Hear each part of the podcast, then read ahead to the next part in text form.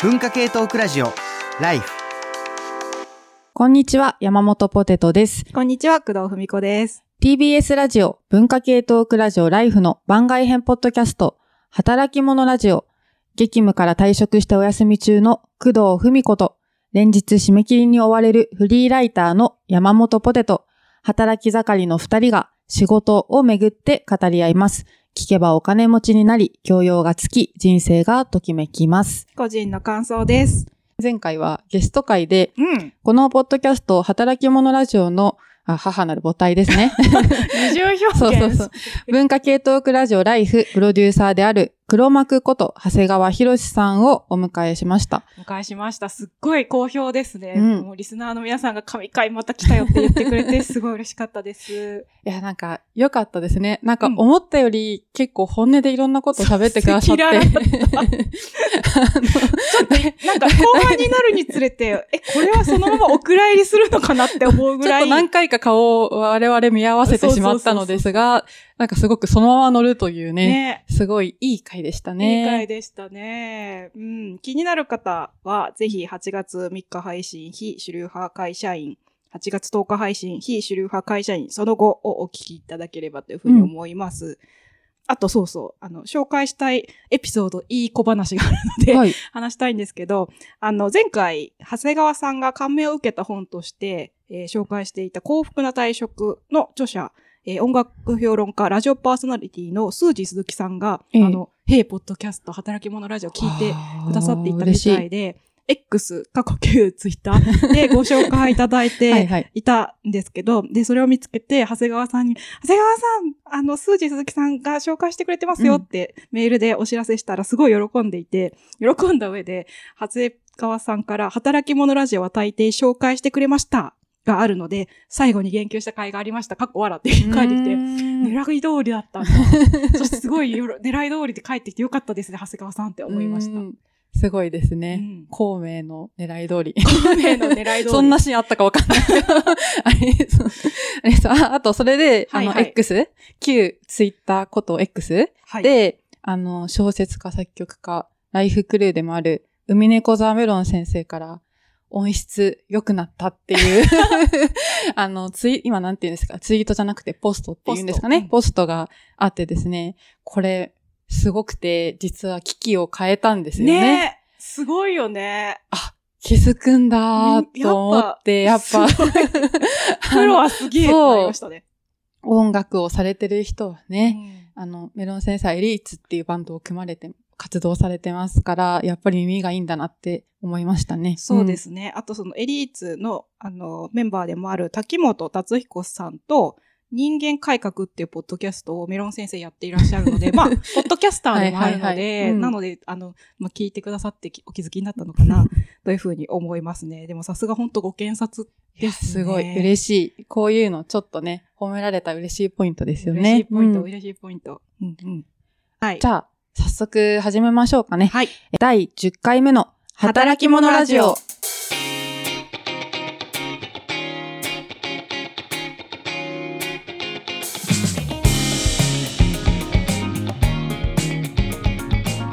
あの、すごい、長谷川さんゲスト会でたくさんの反響いただいたので、うんあの、ちょ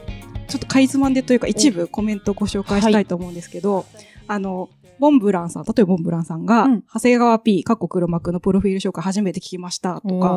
メガネの上にも、上にも3年さんも、はいはい。あの、立ち上げた番組いろいろ聞いてきたけど、黒幕を深掘りした番組はなかったからなって言ってくれたり、いつもメールいただきそうそうそう。いいですね。あの、嬉しい。うんはい。あの、母体の、えー文化系トークラジオライフでよくメールいただいてる皆さんから、あの、初めて聞いたっていう方が多かったです。あと、な、あの、あれですね、えっ、と、社内の方からも 反響いただいておりまして、はい。えー TBS ラジオ記者の沢田大樹さんから、うんうん。あの、長谷川センター長が関東クイズ連合の話をしています。かっこそこっていう ご投稿いただいております。は長谷、あ、あの、沢田、は長谷川さんが、その高校時代にやっていたクイズ研究会、クイ研の話なんですけど、沢田さんも大学時代にクイズの関係の、あの、クラブっていうか、をされていたそうで、多分それ、なので、関空連の話に反応したんじゃないかなと思います。す。うん。あと、陽気な寝言さんも、あの、私にとってライフは大学の研究室で先生と先輩とだべっていた空気そのものって言ってくれて、で、しかも、陽気な寝言さんは、あの、長谷川さんの回を聞いて研究室、かっこ自分にとってのライフが恋しくなって、9月に先生と会う約束をした。って言ってて、いい話よ 行動力がある。素敵ですね。素敵ですね。うん、うん、うんあと、そうそう、あの、レイラさんは、うんその第8回が刺さりすぎて、まだ聞けな、聞いてない。第9回聞けないっていう。いいんだよ、自分のペースで聞いてくださいって思いましたし、んそれぐらい刺さるぐらい、皆さんやっぱ。うんうん文化系とか非主流派社員だなって思ったり、なんかちょっと自分の居場所が会社にちょっとないかもって思ってるけど、えでもそこからどうやってやっていくのかっていう話が刺さったのかなって思ってますね。あと、池川幹夫さんという方も、あの、私も何の因果か管理職っぽい立場になってしまいましたが、ライフ954における思考の仕方とかがすごく、あの、参考になって助かっているっていうことを言っていて、さらに、うん長谷川 P が主役で、ポッドキャストをやったら、私課金しますよって言ってくださっておりまして。やったらいい。ね、いいのにやったらいいの。すごい聞きたい、私も。いや、聞きたい。面い。白いと思う。はい。で、うんそして課金という話で、えー恐縮ですが、突然宣伝ですが、えーライフはスポンサーを募集していまして、めちゃくちゃ急に。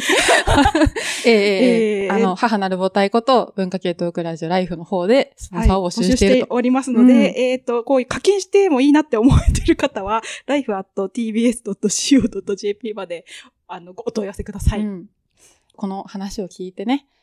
俺もちょっと文化系だから頑張ろうと思った方は、でうんうん。なんかうまいことお金を うまいことお金をね。持ってきていただきたいですよね。うんうんうん。あと、えっ、と、私の知り合いでもある雑文化基本役者のよもよもさんも、うん長谷川さん文化系男子としての佇まいを変えないまま出世しているのが偉いよね。とか、リスナーの波平さんもおっしゃってましたけど、もういろんな家庭とか、いろんな難局を経て、うん長谷川さんは、でもずっと文化系男子であり続けてるみたいなのが、皆さんに伝えられて私は嬉しかったです。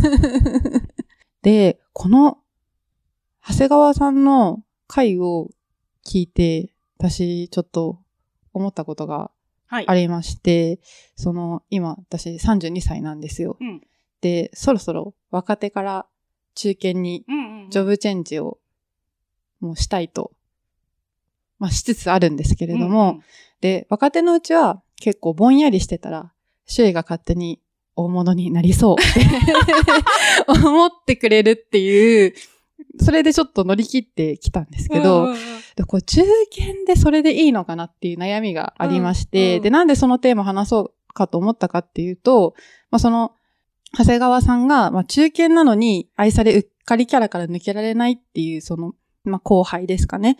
の問題に、それは周囲の扱いや眼差しの問題だっうんうん。て返した、返してたのが、うん。なんかすごいいいなと思って、まあ、すごくいいリーダー論だなと思いつつ、まあ、とはいえ、周囲が考えることはないですか、それって。うんだから、まあ、自分では一体何ができるんだろうっていうことをちょっと考えまして、ちょっと工藤さんに相談したいんですけど、は、いい。こう、若手から中堅ってどうやってシフトしましたか、まあ、ちょっとね、工藤さんの方が私よりちょっと 5, 個くらいね、上ですからね、ちょっと聞いてみたいなと思ってて。で、なんか意外と中堅へのシフト論ってないじゃないですか。なんか若手社員のやることとか、うんうんうん。コンサル1年目に学ぶことみたいな本はありますけど、それか、なんか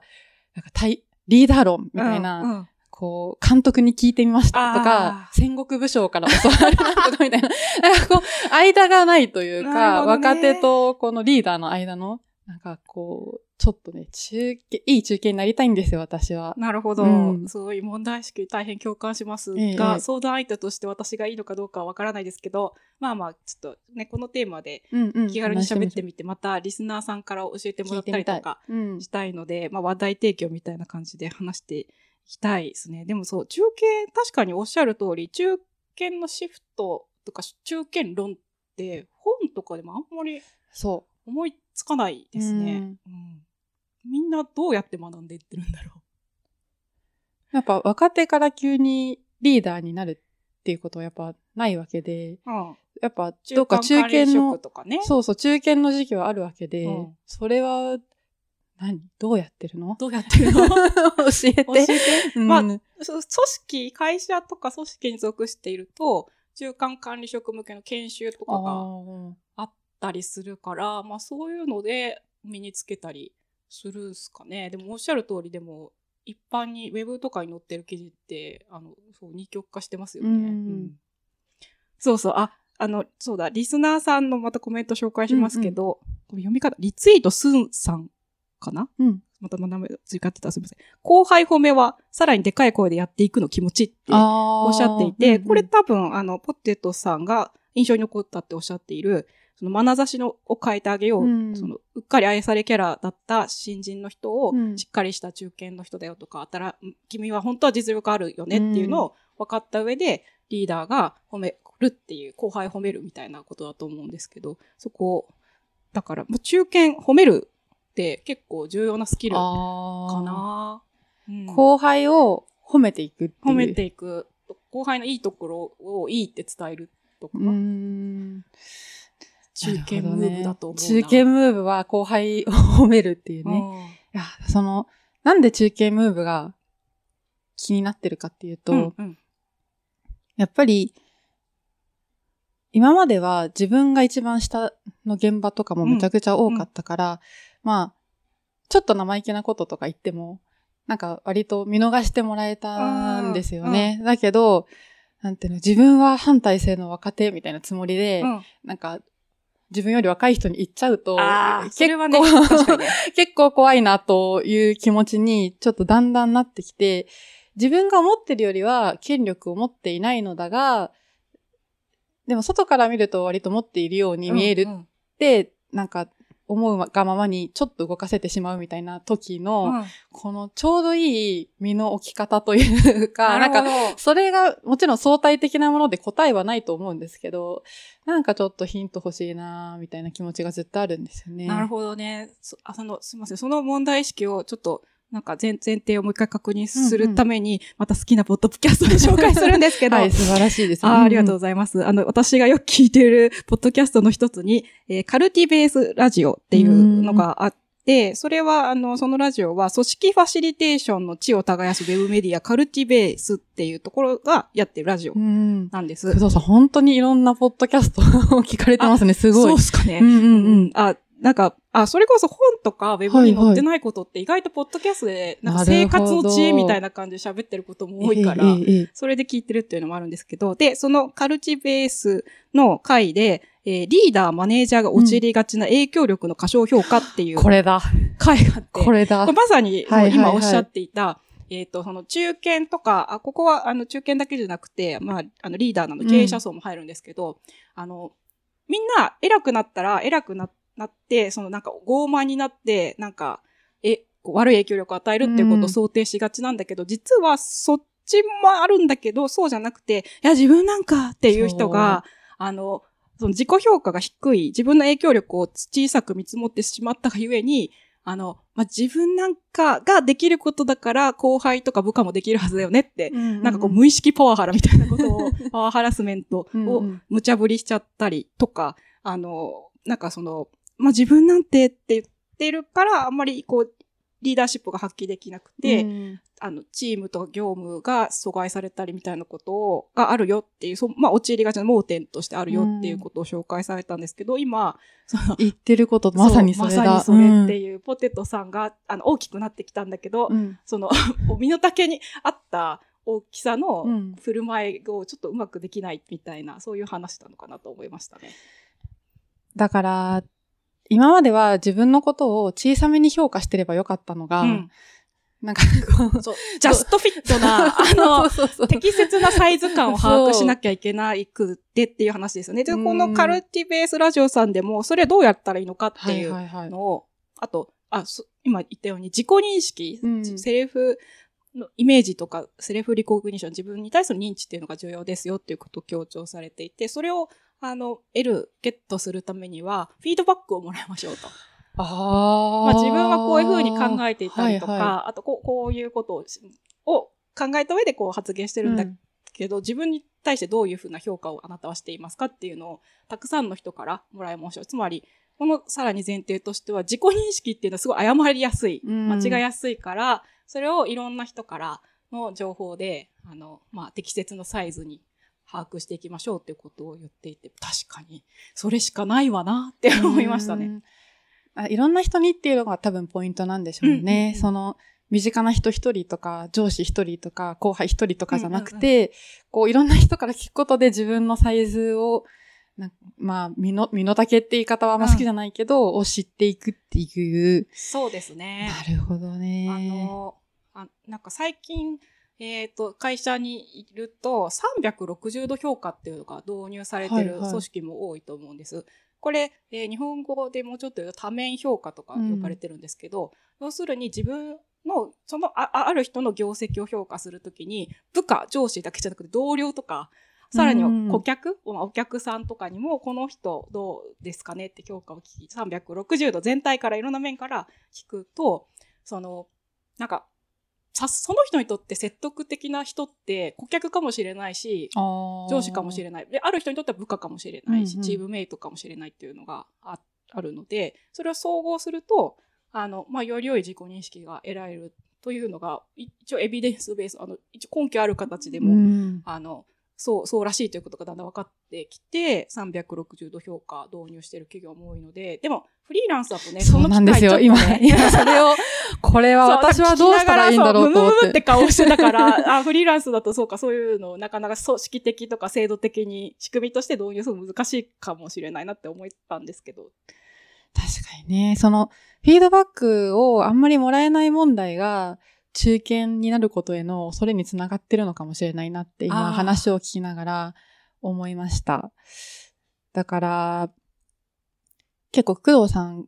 これ第何回何回かでね、まあその長谷川さんに、あの、長谷川プロデューサーにフィードバックをもらってる工藤さんを見て、私は結構びっくりしたんですよ。あ、こういうのって人に頼んでいいんだ、みたいな。だから、もうちょっと積極的にね、うんどうでしたかって、いろんな人に聞くのがいいのかもしれないんだけど、これは私の問題かもしれないんですけど、うんほん、本当に、フィードバックしてくれるのだろうかとか、なんか、いいことをばっかり言ってくれるのではないかって。耳障りのいいことそうそうそうだけ言って、まあ、本本心、本音としては、うんうんいまいちだなとか思ってても、そうそう。いいよって言ってくれたりするっていう。そうそうそうそう。それは、そう、会社にいたら、その人を改善することって結構インセンティブあると思うんですよね。悪いところとか。だけど、フリーランスだと、まあ、そんなに深く関わらないから、まあ、いいところを、ある程度言っといて気持ちよく知ってもらった方が いいって判断するのが結構合理的なんじゃないかなと思って、フィードバック信用できないし、なんか、身の丈より多めに言ってもらってる感じがして、うん。心もとない、なんか心もとなくなってきてみました。これはあれだね、最初に中堅ムーブは褒め方って言ったけど、うん。褒められ方も中堅ムーブのうちにうまい褒め、フィードバックの受け取り方、褒められ方はいっていうのもはいはいはい。あるのかなって思いましたし、あと、あの、組織の中にいても、どうしても部下の人とか同僚とかは、あの、ネガティブなことを言いにくいっていうのは、うん。あの、指摘されていることで、どうしても、あの、まあ、いいところは触れるっていうところだと思うんですけど、私はそれでもいいな、ある程度水増しされたりとか、下駄を履かせられた評価だとしても、一部は多分、うん。あの、なんか、ほ本当のことも含まれているので、その、その人が褒めてくれたファクトの部分は、事実のところはなるほどね。うん。どこか、例えば、メロン先生が褒めてくれた音質良くなったっていうのは、あの、ファクト。事実ですよね。うん。だから、うんうん。そこを、あの、受け止めるとかね。そういう区別をした上で、ね。まあ、はいはい。水増し、過剰に、えっ、と、評価のお言葉を、過分なおお褒めのお言葉をいただいてるとは思いつつも、でもその、うん。うんなんか、評価の基礎にある根拠となっている事実っていうのは、まあ、それはそうだって思うので、そしてうん。そここそが、なんか、評価ポイントだったりするんだなっていうのを知るのは、それはそれでいいんじゃないかなと思いますけどね。じゃあ、中堅力は、褒めから、ファクトを抜き出し、見つめる力みたいな。そうかもしんない。あと360度評価されると、えここが、なんか、いいとこだったのっていう気づきとかもあって、そっちの方も面白いですね。なんか自分では当たり前だと思っていることが、みんなにとってはすごい。ありがたがられてたとか。結構自分が努力してることって苦手なことが多いから、うん。あの、自分は評価してるけれども、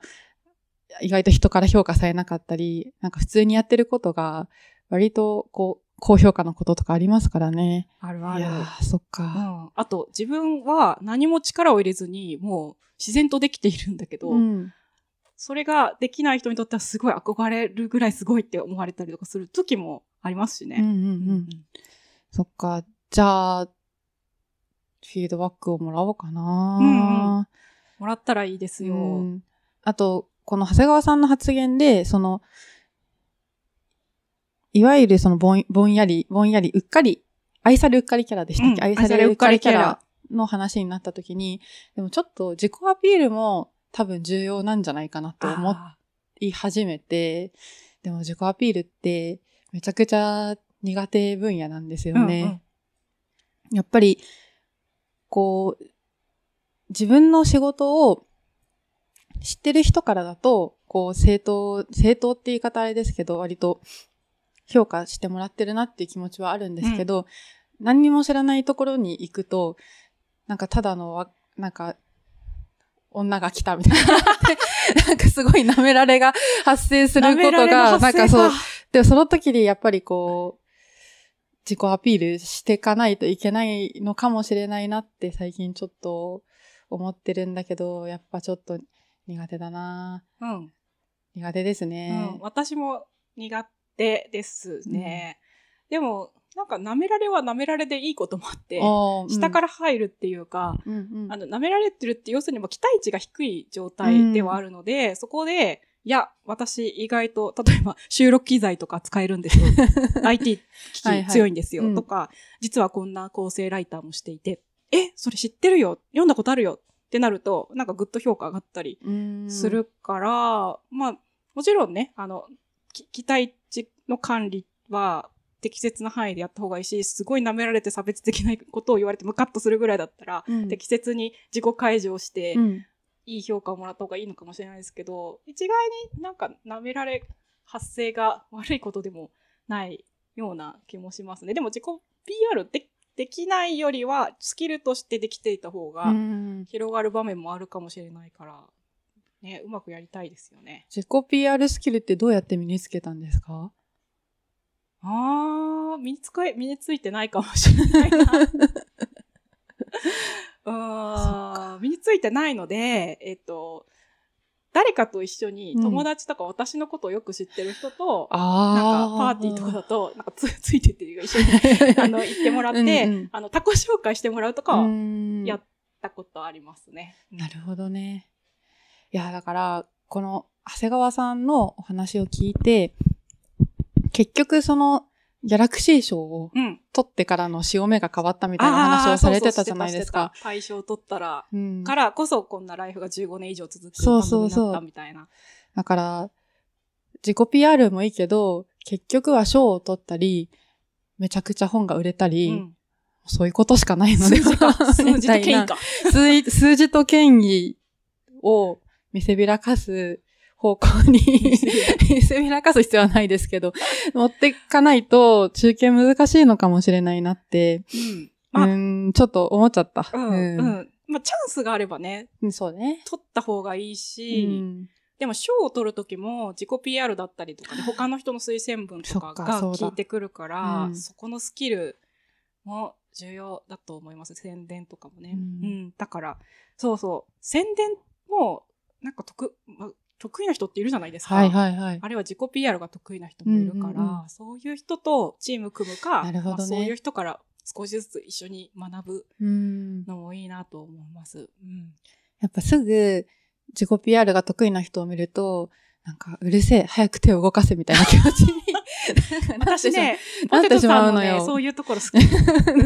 なってしまうんだけど、やっぱこれからの中堅に向けて、ちょっとね、学ばせていただくという。学ばせていただいたりとか、うん、そういう人と一緒にチーム組んだりとかするのもいいかもしれないですね。あと、うんあの、関連して思い出したことを言いますが、営業って専門職だと思いますが、管理職も専門職だと思うんですよね。管理職とか、あ中あ。中堅とかも、はいはいはい。特殊なスキルが必要で、うん。なんか、なんだろうな、あの、日本の組織にいると、いわゆるメンバーシップ型雇用と呼ばれていて、ジョブ型雇用と違って、まあ社員になったらだんだん昇進していきますよっていうメンバーシップモデルを取って、あといろんな仕事をするってそそう、いいううことですね。ろんなローテする。るみたいなことをするから、あんまり意識されないんですけど、